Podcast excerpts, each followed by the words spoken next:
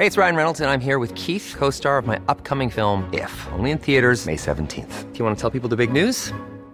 All right, I'll do. Sign up now and you'll get unlimited for $15 a month in six months of Paramount Plus Essential Plan on us. Mintmobile.com slash switch.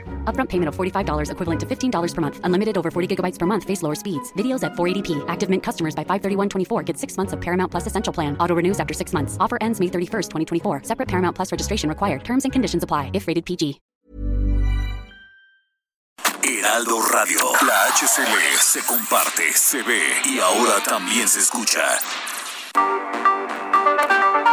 El Heraldo Radio presenta Cámara de Origen, un nuevo espacio para enterarnos del trabajo de las legisladoras y legisladores en los Congresos de México. En Cámara de Origen tiene la palabra Carlos Zúñiga Pérez.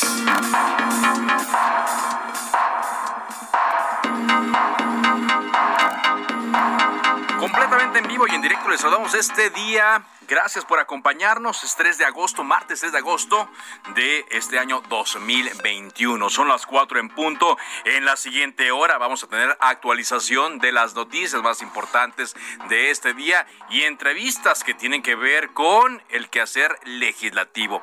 Quédese con nosotros. Esto es Cámara de Origen. Les habla Carlos Zúñiga Pérez. Y así, a esta hora, van las noticias.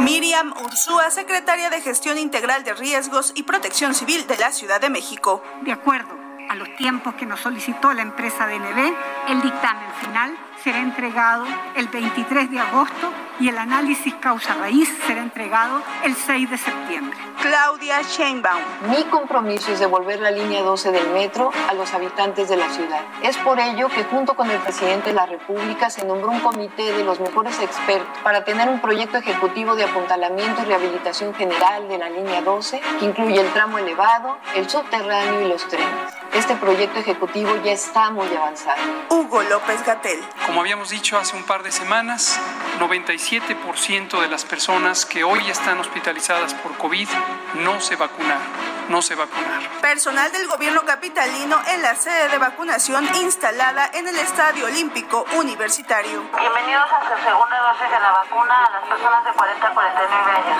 Gracias al esfuerzo del licenciado Andrés Manuel López Obrador y de la jefa de gobierno, doctora Claudia A nosotros nos toca seguir cuidándonos. Por estos retrógradas, conservadores, corruptos, individualistas, egoístas, clasistas, racistas, bueno, no pudieron y ahora viene de nuevo otro desafío, que se vuelvan a agrupar para que este, llamen al pueblo a que voten para que yo me vaya. Es la revocación del mandato. Esto es la democracia.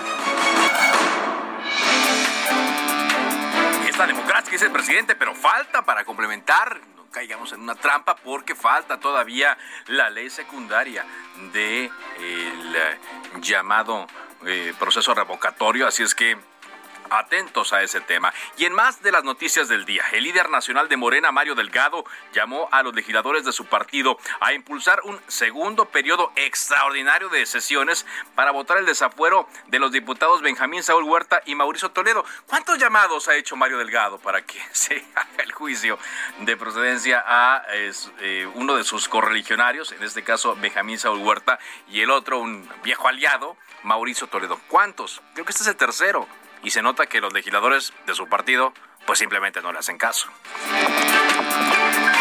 Luego de que el gobierno federal fijó un tope de precios eh, al gas LP, comercializadores de gas se fueron a paro.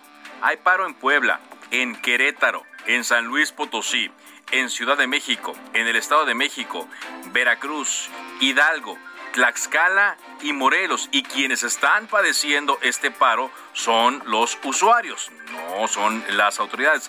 Recordemos que el paro se está dando debido a que se fijó un tope a el precio del gas LP.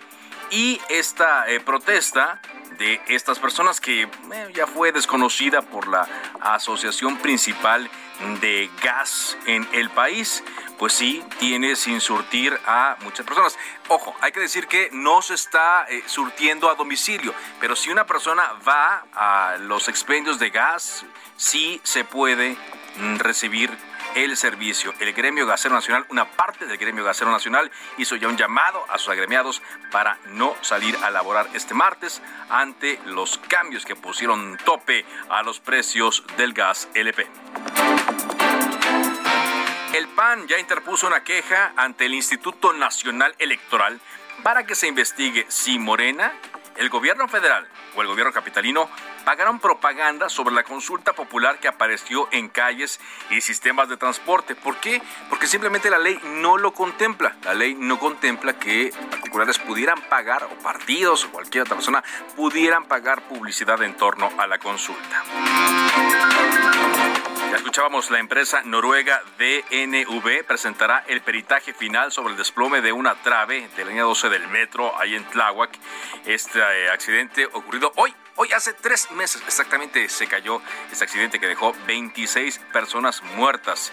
El informe final será el día 23 de agosto y el análisis causa raíz el día 6 de septiembre. Pero, como le adelantamos ayer, ya se anunció que el señor Carlos Slim se hará cargo del pago de la reparación del tramo elevado de la línea 12. No va a haber costo para la ciudad, pero Ojo, eh, eso no exime a nadie de sus responsabilidades. Según datos de la Comisión Federal de Electricidad, las tarifas eléctricas domésticas de alto consumo DAC aumentaron hasta 20.9% en la Ciudad de México y el Estado de México respecto al mes de agosto de 2020. Expertos prevén que esta tendencia al alza siga todo este año, así es que mucho ojo, eh. ahora sí, mucho cuidado por favor con la energía que consume en casa, que no estén aparatos encendidos de más. Obviamente la radio se debe estar encendida, sobre todo entre 4 y 5 de la tarde, pero mucho ojo con los demás aparatos porque si usted eh, eh, se va hacia arriba en el consumo y entra en esta categoría de tarifas de alto consumo, va a resentir un fuerte incremento. Bueno, ya regresó de su gira por Estados Unidos. Sí, ya regresó a lo que queda de su mandato el gobernador de Michoacán, Silvano Aureoles. Y él alertó que existe riesgo de que el narcotráfico elija al próximo presidente de México. José Ríos es corresponsal del Heraldo de México en Michoacán. ¿Cómo fue esto? José, adelante con tu reporte. ¿Qué tal, Carlos? Buenas tardes. Te saludo con gusto. Escucha en el... Como bien comentas, de Michoacán no, permíteme un momentito, eh, porque se está cortando la comunicación. José, vamos a mejorar eh, la comunicación contigo hasta Michoacán. Le contamos aquí la semana pasada en torno a este viaje que Silvano Aureoles hizo por varias ciudades de los Estados Unidos hasta que terminó en Washington, donde, por cierto, se reunió con el secretario de la OA, quien después terminó con COVID-19. Ahora sí, José Ríos, te escuchamos. Adelante. Es correcto, Carlos. Pues bueno, para informarte que esta mañana el gobernador de Michoacán, Silvano Aureoles, alertó que existe un gran riesgo de que el narcotráfico elija al próximo presidente de México en 2024. Esto si la sociedad no alza la voz para denunciar la presunta injerencia de grupos criminales en los procesos electorales. Tras concluir su gira por Estados, por Estados Unidos para denunciar la injerencia de estos grupos criminales, el gobernador saliente advirtió que estos grupos también contarán con influencia durante las elecciones dentro de seis estados durante 2022. Vamos a escucharlo. El modelo electoral vigente, a mi juicio, está claro, porque ahora los delincuentes ya saben cómo ganar elecciones. Ante esta situación, Carlos, pues bueno, el mandatario anunció que alista una serie de caravanas por la paz en Michoacán y a nivel de la República Mexicana para este alertar a la sociedad civil y a la ciudadanía en general sobre pues esta situación de la presunta injerencia de los grupos criminales en las posibles en las elecciones, mejor dicho, que se van a realizar en los próximos este años. Ese es el informe que te tengo, Carlos. Y, y también dijo que va a ser esta caravana, ¿no? Que pertenece a una caravana en el país por la seguridad y la paz. Es correcto, caravana por la seguridad y la paz. Y pues bueno, lo que sucedió en esta conferencia hoy en la Ciudad de México, pues lo que le preguntamos tanto acá en el Heraldo y nuestros colegas de otros medios, pues fue que, pues bueno, usted qué había hecho por la seguridad en Michoacán, lo que pues bueno, el, el gobernador destacó que él dio todo lo mejor para la seguridad del Estado. Sin embargo, pues tras la llegada del presidente López Obrador, pues estas estrategias se vinieron abajo. Bueno, gracias, muchas gracias eh, por tu reporte desde Michoacán. Gracias, José Ríos.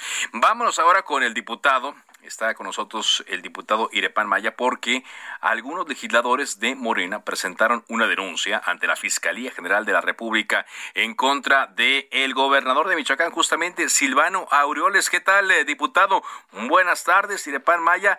¿Por cuáles delitos están denunciando a el gobernador de Michoacán?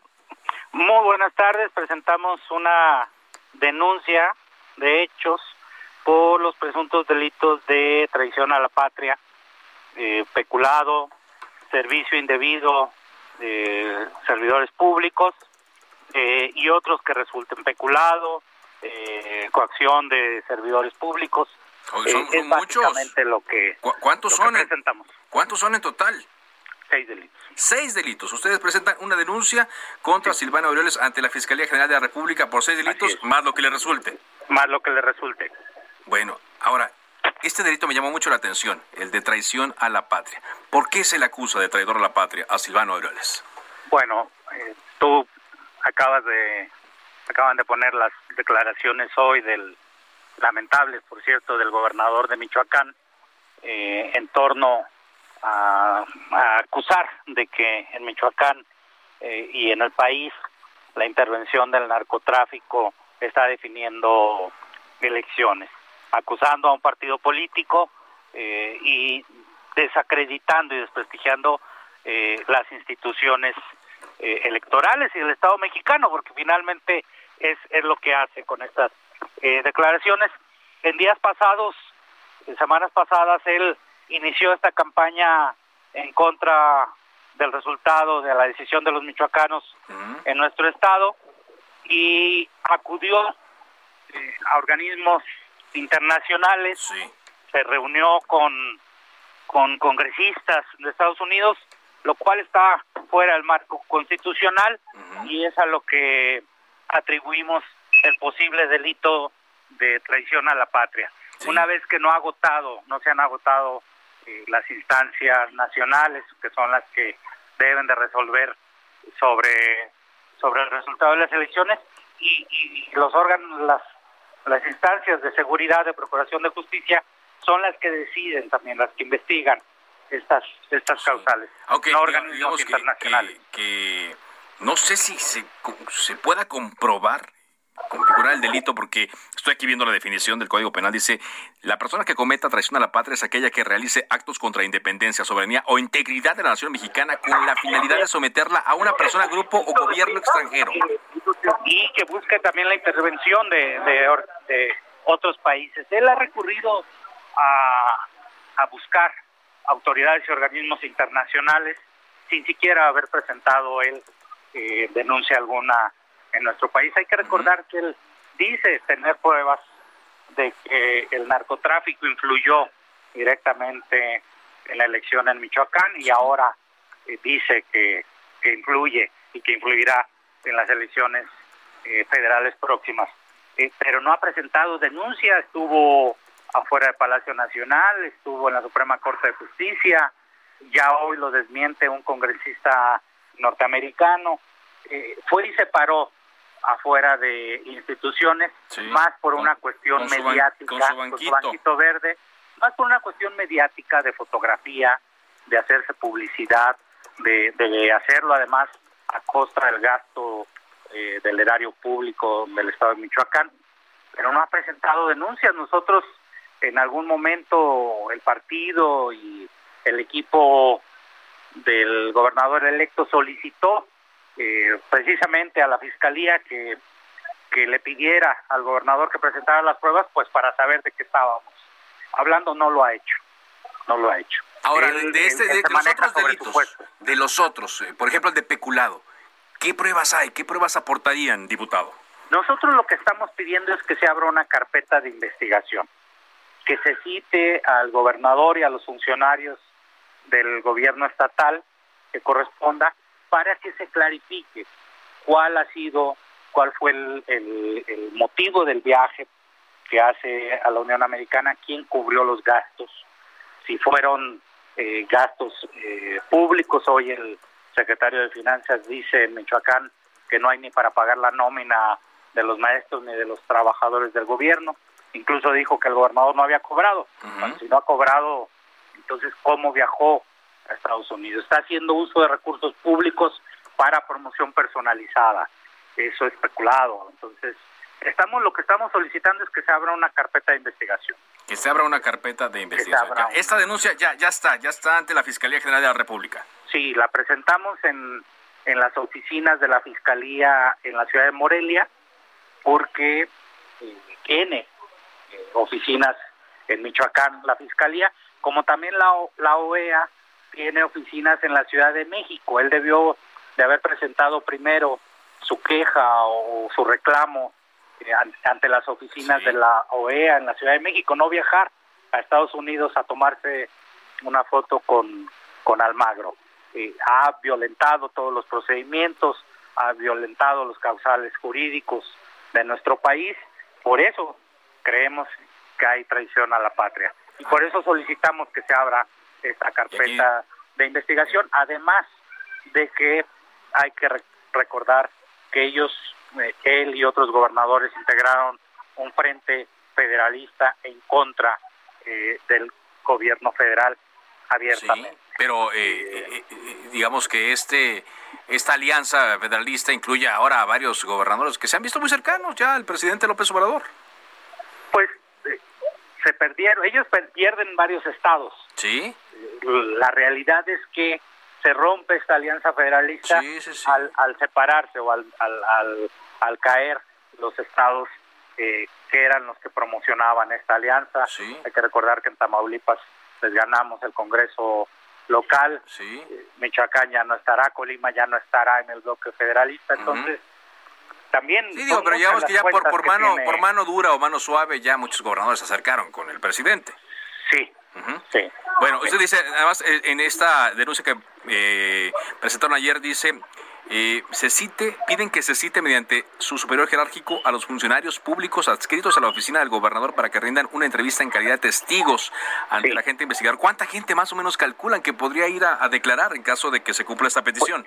Pues, pues mira, eh, conociendo los lujos con los que suele viajar y vivir el gobernador Silvano Aureoles y su séquito, su, su, su oficina, su despacho, pues van a ser bastantes, van a ser bastantes.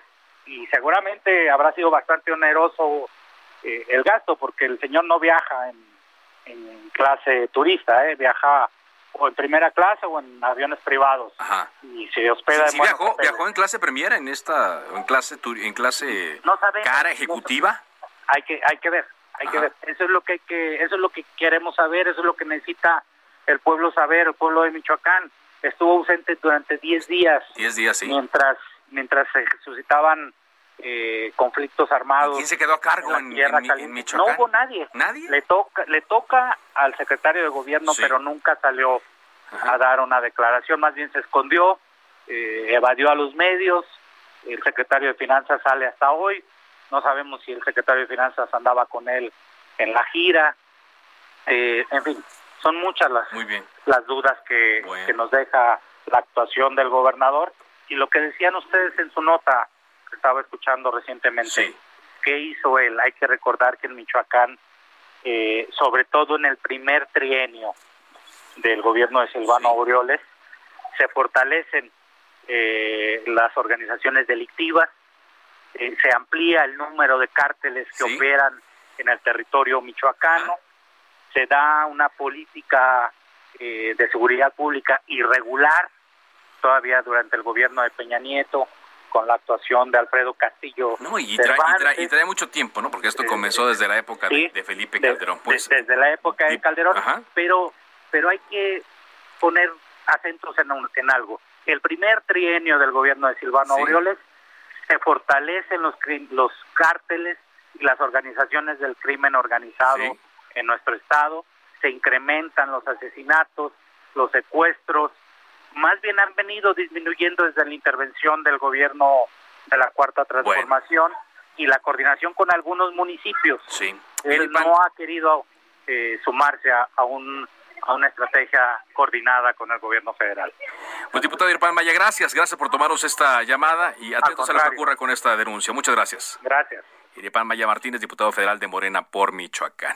Cuando son las 4 con 19, vámonos ahora hasta Oaxaca porque ayer conocimos esta historia de la legisladora Yarit Thanos Cruz, quien estuvo durante varios días privada de su libertad por parte de un grupo de pobladores de San Juan Mazatlán en la zona indígena Mije y para liberarla los captores exigieron que se les hiciera un pago. Agradezco mucho que Yarit Thanos esté en la línea telefónica de Cámara de Origen aquí en Heraldo Radio. ¿Qué tal, eh, diputada? Muy, muy buenas tardes eh, tardes. ¿Cuántos días estuvo usted retenida? Buenas tardes, Carlos.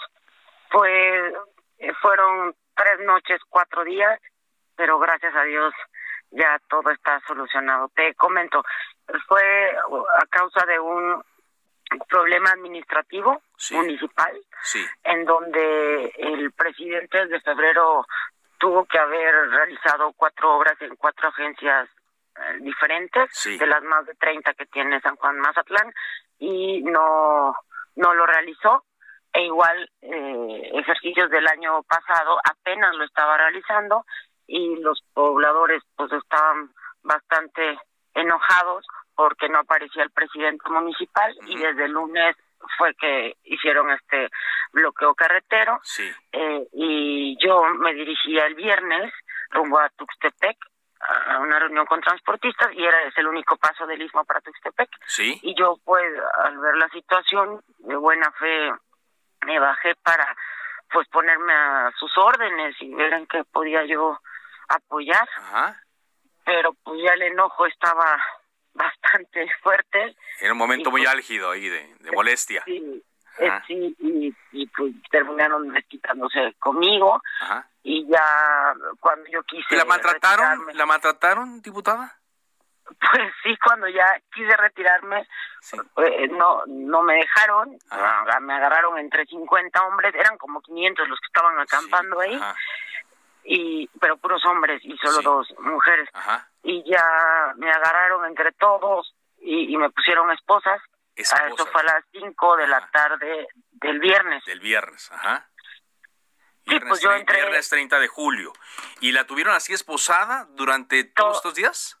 Toda la noche hasta el día siguiente. Gracias a Dios que Derechos Humanos intervino al día siguiente porque pidió una foto mía. Nunca dejaron entrar a, Derechos Humanos a la zona de conflicto. Ajá. Y, y ya me quitaron las esposas porque querían una foto los de derechos humanos y ya me hicieron grabar un video de que pues estaba bien, pues con moretones por las esposas. Pues, yo estaba eh, pues, muy asustada, llorando. Seguro las primeras 24 horas estaba yo llorando de impotencia, no sabía qué hacer. nunca me habían agarrado entre tantos hombres, la violencia contra la mujer, la pues la repruebo rotundamente y, y, yo estaba viviendo todo eso, ¿no?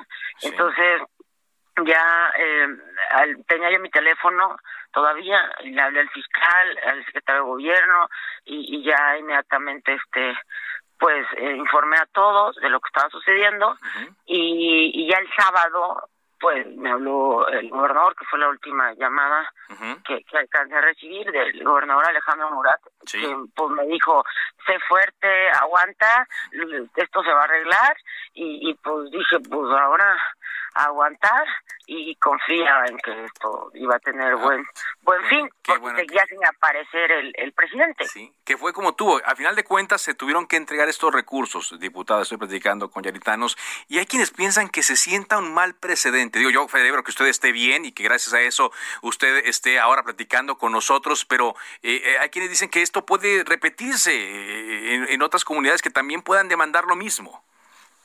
Bueno, aquí realmente fue un problema municipal, ¿no? En donde la responsabilidad era netamente municipal. Gracias a, que intervino el gobierno del Estado para generar gobernabilidad, es que se resolvió esto, porque al final encontraron al presidente y obligaron a que pues fuera responsable por estas cosas que estaban sucediendo. El problema de Oaxaca, no puedo hablar por otros estados, pero en el caso de Oaxaca, vivimos en una contradicción permanente, porque 417 municipios de 570 son por usos y costumbres. O sea, gobernar Oaxaca no es cosa fácil. No, no, no es sencillo, no, no, no es fácil. Eh, eh, entonces, eh, como tienen usos y costumbres, y la misma constitución protege a, estos municipios de que tienen la autonomía para hacer lo que quieran, ellos, su forma de hacer justicia, lamentablemente, va en contra de los derechos humanos. Pues sí. Pero, para ellos está, para ellos es correcto. Sí, ¿no? exactamente. Aquí el tema es que no, no se hagan eh, eh, guajes los, los, funcionarios. Nada más dígame, antes de que termine la entrevista, porque nos cae la guillotina, eh, el, el presidente municipal, ¿cómo se llama y de qué partido es? Macario Eleuterio. Eh, es por usos y costumbres. Allá no se maneja realmente un partido. Cuando vas a elección, te pones colores. Sí, ¿no? exacto. Y el municipio de San Juan es cada año. Cada año. Cada año. Muy bien. Cada año. Pues celebro que usted se encuentre bien, diputada, y que esté platicando con nosotros y que este caso pues sirva para que se atiendan realmente a tiempo y con justicia las demandas de la población. Gracias, Yaritanos. Gracias a ti. Muy buenas tardes. Vamos a una pausa y regresamos a Cámara de Origen en Heraldo Radio. Se decreta un receso. Vamos a un corte, pero volvemos a Cámara de Origen con Carlos Zúñiga Pérez. Heraldo Radio, la HCL se comparte, se ve y ahora también se escucha.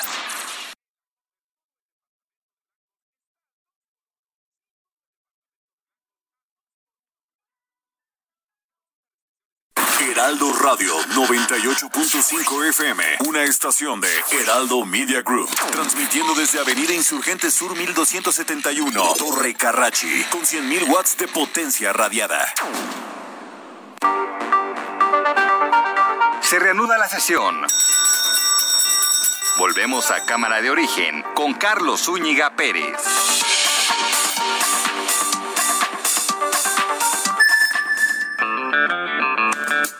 Actual muro de honor de la Cámara de Diputados está conformado por seis grandes áreas en las que se han inscrito nombres de personajes e instituciones reconocidos por sus méritos a la patria plasmados mediante las denominadas letras de oro.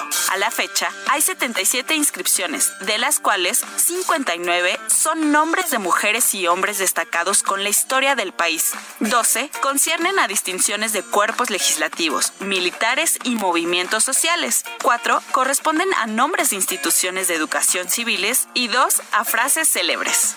Las últimas inscripciones se develaron una el 2 de octubre de 2018 en el marco de los 50 años de la matanza de Tlatelolco de 1968 y otra el 28 de junio de 2019 con motivo de los 80 años del exilio español en México. Pero falta un nombre. El 29 de febrero de 1988 se publicó un decreto legislativo que mandó inscribir en letras de oro el nombre del general Leandro Valle. Sin embargo, ese personaje hasta la fecha no figura en el muro. Leandro Valle de Martínez fue un general liberal, aliado del presidente Benito Juárez durante la Guerra de Reforma.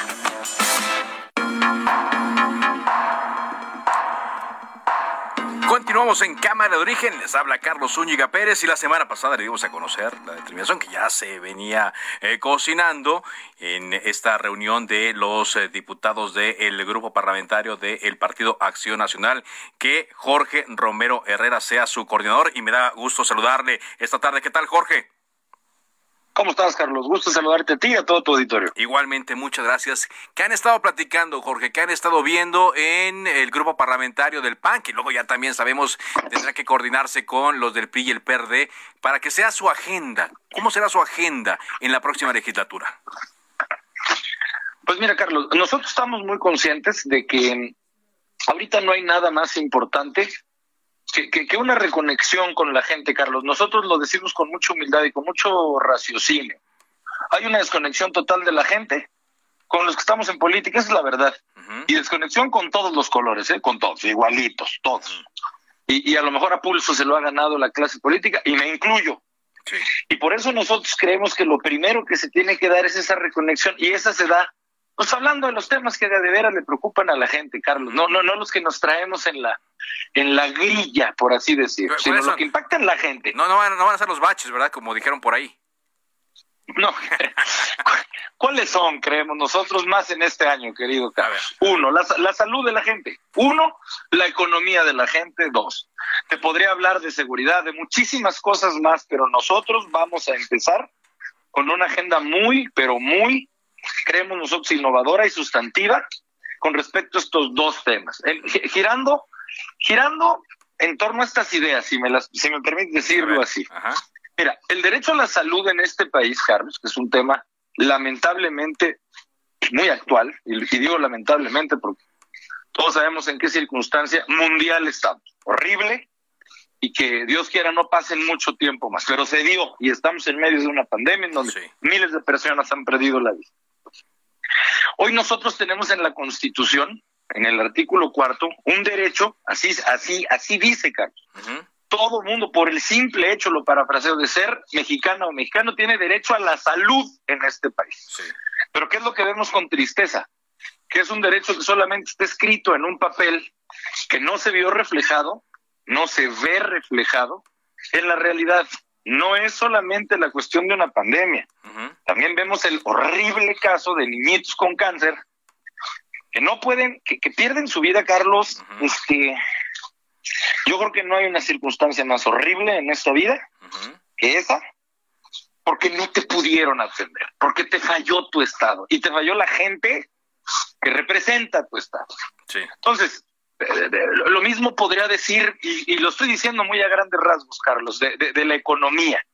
Hubo gente que tenía una cierta estabilidad, este, que iba creciendo poco a poco, y llega esta pandemia y tronó a miles de personas, pero a miles, a cientos de miles. Y de la noche a la mañana se quedaron sin empleo, Carlos. Y tampoco sentimos, yo ahorita llego a otra parte, pero tampoco sentimos que nuestro gobierno haya reaccionado como nosotros creíamos que debía reaccionar en un momento en el que tienes que sensibilizarte con lo que le está pasando a la gente. Bueno, entonces, y, y juro que para concluir, entonces, nosotros lo que buscamos es que las acciones de las y los diputados, de todos sería lo ideal, ¿no? Yo hablo por nombre del PAN, pues sea un trabajo que se vea reflejado para que sí pueda ser atendida la gente si tiene alguna enfermedad, que no falten los medicamentos, por un lado, y que se apoye a la gente en su economía, que así venga una pandemia o Dios no quiera algo igual o, peor, pues tengamos un gobierno que ve por la economía este, de la gente y que no pues no caigamos a la crisis en la que lamentablemente cae. Pero ¿cómo le van a hacer, Jorge? La gran pregunta de la gente es cómo me pueden apoyar viendo lo que ha ocurrido, sobre todo en este último tramo de la legislatura que está en, funciones. No se pusieron de acuerdo hombre, para desaforar a unos legisladores, que, que vaya que hay pruebas en su contra. ¿Cómo le van a hacer para temas tan sensibles y tan polarizantes, aunque son muy urgentes? Mira, hay muchas maneras, déjame concentrarme en una. Una las y los diputados lo que hacemos cada diciembre es un presupuesto, es el presupuesto del año que sigue. Sí. Nosotros desde septiembre vamos a empezar a hablar del presupuesto 2022, primero Dios. Nosotros lo que vamos a hacer, Carlos, es insistirle a este gobierno que no es, a ver, ¿cómo lo dijo? A ver, déjame, ponerte un ejemplo, el tren Maya. La refinería, este, cualquiera que tú gustes de esos dos ejemplos. No, no, no, es que un tren Maya en sí sea un mal proyecto, Carlos, en sí, en sí. O sea, lo, está pensando el presidente como un circuito. Digo, no, no, digo, es un circuito, ¿no? Que, que, que, que, considera que es para el desarrollo turístico y, y pues por supuesto que el turismo es algo importante para el país. Lo que nosotros creemos es que en este momento, Carlos, en este año, hay cosas que son prioritarias previas a un tren Maya que le dé la vuelta a la, península de Yucatán. ¿Por qué? Porque ahorita lo que necesitamos es que no falten medicinas para niños con cáncer. Que si lamentablemente está aumentando esta tercera ola de COVID, pues no vayan a faltar hospitales, camas, respiradores, medicamentos. Que si hay personas que tienen un empleo o que generan empleos, Carlos, y digan, por favor, necesito un auxilio por parte de mi gobierno, pues puede el gobierno, como lo han hecho muchos otros gobiernos en este planeta, ayudar a esas personas, porque, porque consideramos que eso es en este año más urgente que un tren Maya. No es que el tren Maya esté mal. Yo el ejemplo que pongo es, si tú, Carlos, pues quieres llevar a tu familia de vacaciones, pues eso está magníficamente bien, y más si tú tienes los recursos y los has ahorrado. Pero si Dios no quiera, tú tuvieras una emergencia, Carlos, por ejemplo, de salud tuya o de algún ser querido, pues por supuesto que primero está atender esa emergencia y tener que sacrificar unas vacaciones. ¿Qué te quiero decir con esto? El dinero que es de todos los que nos están oyendo, creemos que tenemos que enfocarlo a las verdaderas necesidades de la gente. Y que ojalá entienda el gobierno que eso no se trata de hacerle las contras, hombre, que no se trata de estar, de, estar queriendo hacerle maldades como pareciera, que así lo cree, de cualquier voz que no sea de las que pues lo adulan. Sí.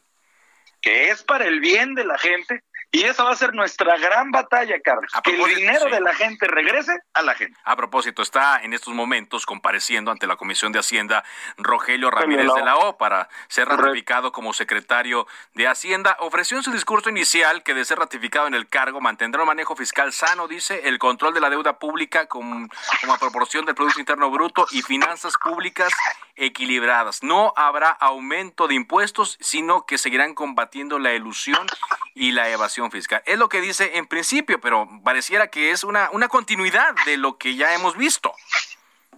Pues sí, mira, a ver, de entrada, a ver, a ver, ¿cómo, a ver. No, se trata de alguien que esté empezando, este, yo creo que todo el mundo se merece el beneficio de la duda, todo el mundo. Usted le da el beneficio de la duda a Rogelio Ramírez de la yo, yo, creo que se le tiene que dar a todo el mundo, o sea, digo, por lo menos este, tus cinco minutos ¿no? De, de, beneficio de la duda. ¿Qué es lo único que nosotros buscamos? Insisto, que, que, que el dinero público en este país simple y sencillamente, Carlos, se ha usado para lo que públicamente se necesita en este país.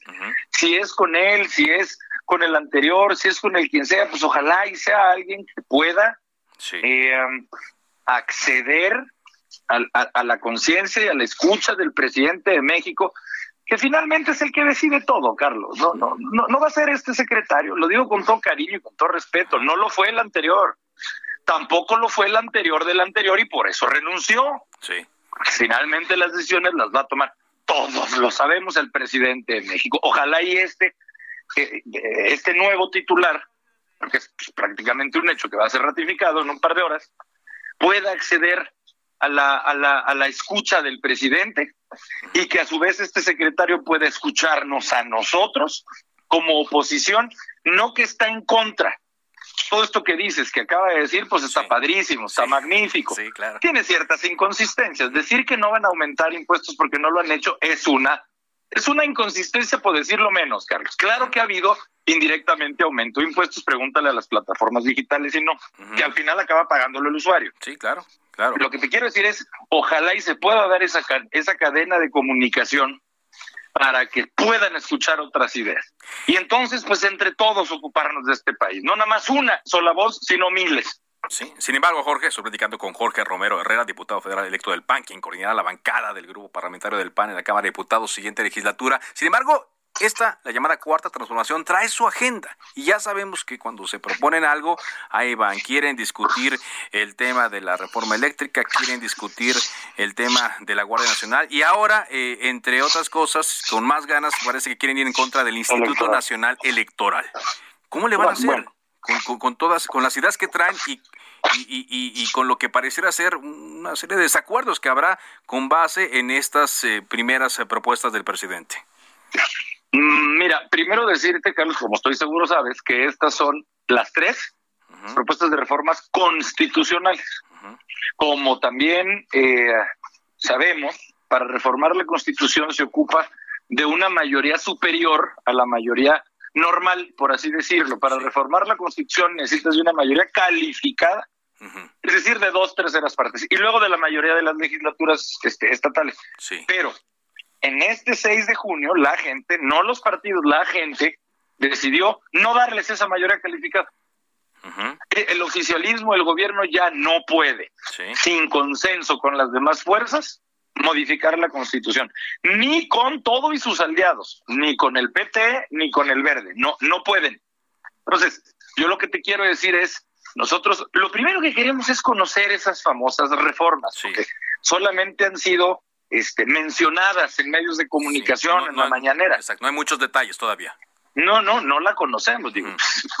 Probablemente ellos ya la conozcan, ¿no? Pero nosotros, oposición, ellos formalmente no han compartido esas, esas iniciativas, no las han ingresado en la comisión permanente, no las han ingresado en el Congreso. Entonces, primero para no estar uno de prejuicioso, pues lo primero que tenemos que hacer es leerlas, Carlos. Sí. Además, ¿qué es lo que nosotros consideramos en estas y en cualquier otra propuesta? Todo lo que nosotros, y, y lo decimos de veras, Carlos, mira, todo aquello que sea a nuestro juicio y a nuestra razón, para el bien del país, pues, por supuesto que nos interesa. Eso es lo que tanto nos cuesta hacerle ver al presidente, que cree y que jura que todo nuestro afán es perjudicarlo a él, porque lo jura, porque estoy seguro que lo cree. O sea, es, es, es, lo que más quisiéramos transmitirle, que cuando vienen ideas buenas para este país, pues por supuesto que nos vamos adelante, personas, presidentes, diputados, diputados, vamos y venimos, todos vamos y venimos. Lo que se queda es el país. Pues por supuesto que lo que sea para el bien del país lo vamos a votar a favor. Desde ahorita lo digo y lo digo públicamente. También lo decimos, Carlos. Sí, sí. Todo aquello que sea lo que nosotros consideramos un, un, un paso retrógrado, o sea, ir en reversa, como por ejemplo querer desaparecer al INE, sí.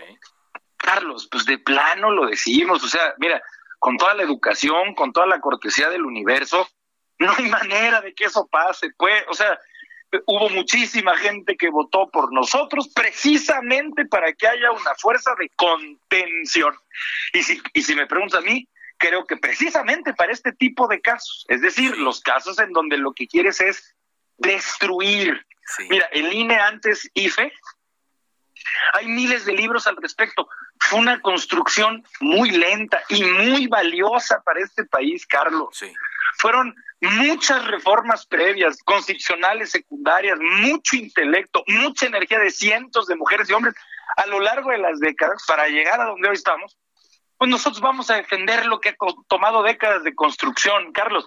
No vamos a apoyar lo que va a tomar un segundo de decreto presidencial de destrucción. Lo van a no, no hay manera de que En- nosotros lo veamos. En así. este bloque de 100%. contención con PRI y PRD. Correcto, ¿Qué claro. tan sólido es? Porque hay quienes le apuestan a que en cualquier momento puede llegar un guiño de la presidencia o, eh, o una intervención de Palacio Nacional y deshacer este bloque de contención, Jorge. Pues mira, yo creo que es lo que más, como te diré, yo creo que es lo que más buscan que suene. Pero yo, apoyándome en lo que ha sido platicar con los que habrán de ser los próximos coordinadores de PRI, Rubén Moreira, Sí. de PRD, Luis Espinosa Chaza. Ujú.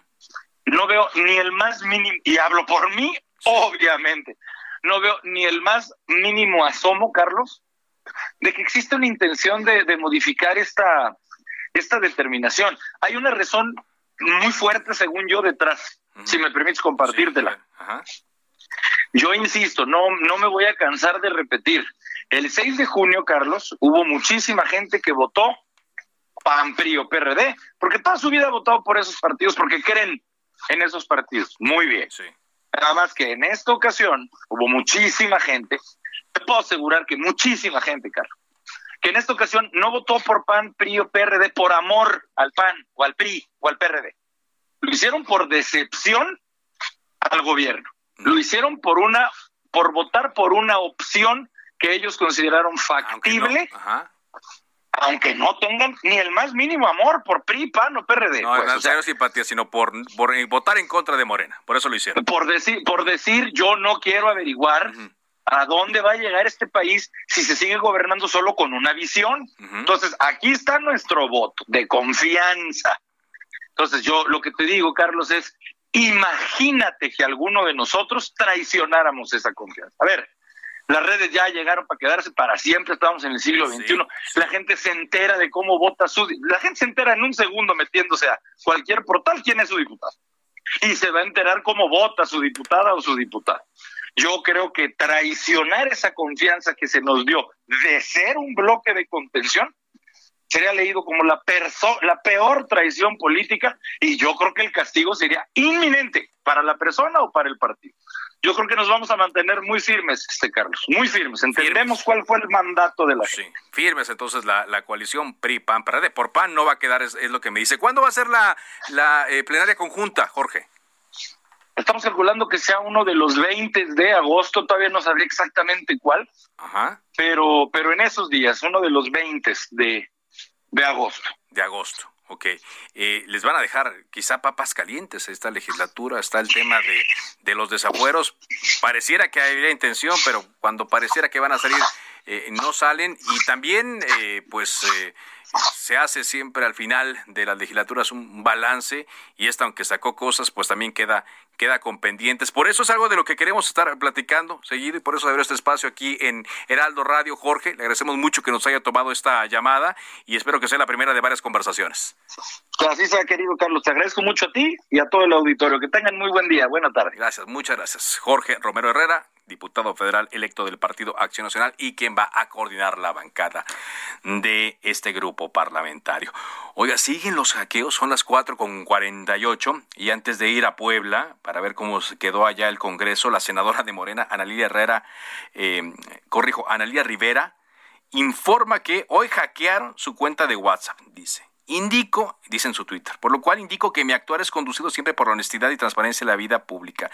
No ofendo ni agredo y mucho menos solicito recursos económicos a ninguna persona. Tengamos cuidado y denunciemos. Y pues se suma a la lista de personas que recientemente han visto hackeado su teléfono. Más recientemente han sido mujeres, Margarita Zavala, también Olga Sánchez Cordero, la senadora del PRI, Claudia Naya de Zacatecas, con quien platicamos ayer, que nos que presentó una denuncia, Adrián Rubalcaba, Víctor Hugo Romo, Ricardo Monreal, y bueno, pues ahí vemos que la cuenta va sumando más senadores que otro tipo de eh, legisladores. Así es que si usted es conocido o tiene el teléfono de Ana Lilia Rivera y recibe un mensaje donde le piden dinero o ella insulta a alguien, no es. Su WhatsApp fue hackeado. Uno más, le recordamos siempre la doble verificación para que no ocurra esto. Es un eh, una clave de seis dígitos y un correo electrónico para que no le pase.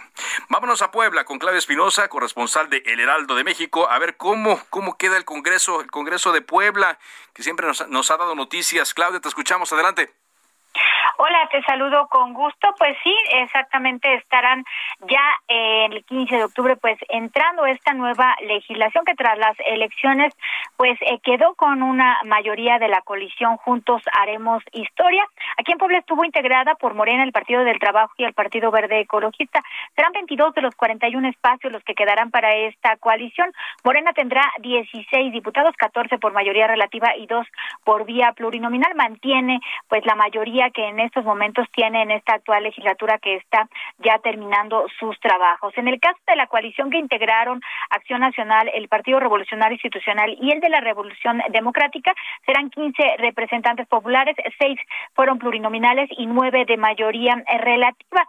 Hay que señalar que Movimiento Ciudadano únicamente tendrá un representante por la vía plurinominal, al igual que el Verde Ecologista y Nueva Alianza, mientras que aquí en Puebla todavía Pacto Social de Integración mantendrá dos espacios. ¿Cuáles serán las actividades que tendrán que hacer los nuevos legisladores aquí en Puebla? Pues nombrar a los representantes de sus fracciones y posteriormente pues recibir el encargo de la actual legislatura que en estos momentos hay que decir está analizando la posibilidad de tener un periodo extraordinario porque deberán eh, pues analizar las propuestas de legislación que ha enviado el ejecutivo aquí en Puebla sobre las personas desaparecidas las personas desaparecidas un tema pendiente en muchos estados y ojalá y puedan, puedan poner el ejemplo a otras legislaturas. Claudia, gracias por este reporte.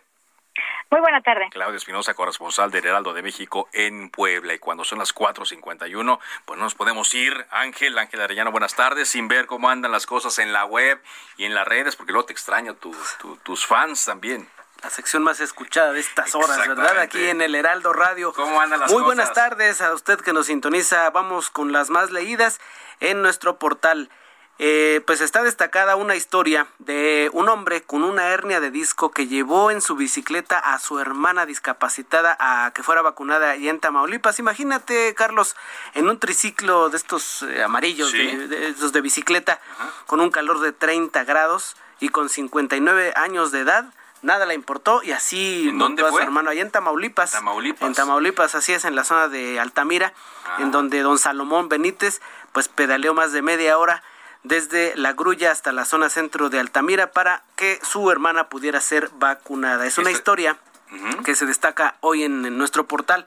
Y también pues cada día eh, faltan menos días para que se regrese a clases y la lista, la lista está en el Heraldo Media Group aquí ¿La en lista de útiles? La, la lista de útiles y más o menos el, el costo costo aproximado. Híjole, ya, ni digas, que lo vean, ya ni digas, que la lean. Pero bueno, hay que estar enterados y preparados, ¿no? Oye, y hablando de dolores y de ardores, fíjate que también se destaca la nota de un japonés que eh, aparece con sus amigos mexicanos comiendo pozole. Y ahí está el video, incluso cómo lo enseñan a prepararlo, pero pues ya ves cómo son de maloras. Algunos le pusieron, pusieron, chile habanero al pozole de este pobre japonés que se, llama Kentaro. Y primero iba a ponerle una cucharada de orégano y le dijeron, no, espérate, espérate, espérate, pero nadie se compadeció para que le pusieran habanero. No, por eso, por eso nos odian. ¿Verdad que sí? Pues ahí está, es parte de lo que le destacamos hoy. Y fíjate, Carlos, eh, más que un periódico, pues el Heraldo es un medio multidigital, de periódico, multiplataforma. De, multiplataforma, quiero decir, gracias. Y pues fíjate que según Comscore, el famoso medio, el medidor de audiencia digital, coloca al heraldo de México.com.mx como el tercero con periódico impreso, que es más leído en el país, con 18 millones 457 mil usuarios que visitaron la página en junio. Y pues aquí está frente, a frente, a nosotros también la edición impresa que tiene una, un gran diseño, la verdad, ¿eh? y una pluralidad de voces. Así que el Heraldo Media Group en pues dando la batalla como los más consultados. Por supuesto. Es la información, Carlos. Muchas gracias, Ángel. Gracias Ángel a ti. puede encontrar también, por cierto, la transmisión de este programa en la página de Heraldo Media Group, heraldodemexico.com.mx. E incluso ahí hay cámaras para que nos están viendo. Di adiós, Ángel, antes de que te vayas a tus fans. Ahí. Gracias, gracias por habernos acompañado. Mi nombre es Carlos Úñiga Pérez. Lo esperamos mañana a las 4 de la tarde aquí en Heraldo Radio. ¿Es cuánto? Se cita para el próximo programa. Cámara de origen, a la misma hora, por las frecuencias de El Heraldo Radio. Se levanta la sesión.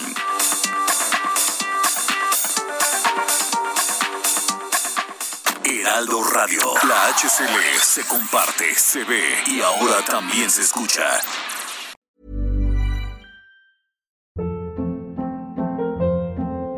Hold up. What was that? Boring. No flavor. That was as bad as those leftovers you ate all week. Kiki Palmer here, and it's time to say hello to something fresh and guilt-free. Hello Fresh. Jazz up dinner with pecan-crusted chicken or garlic butter shrimp scampi. Now that's music to my mouth. Hello Fresh. Let's get this dinner party started. Discover all the delicious possibilities at hellofresh.com.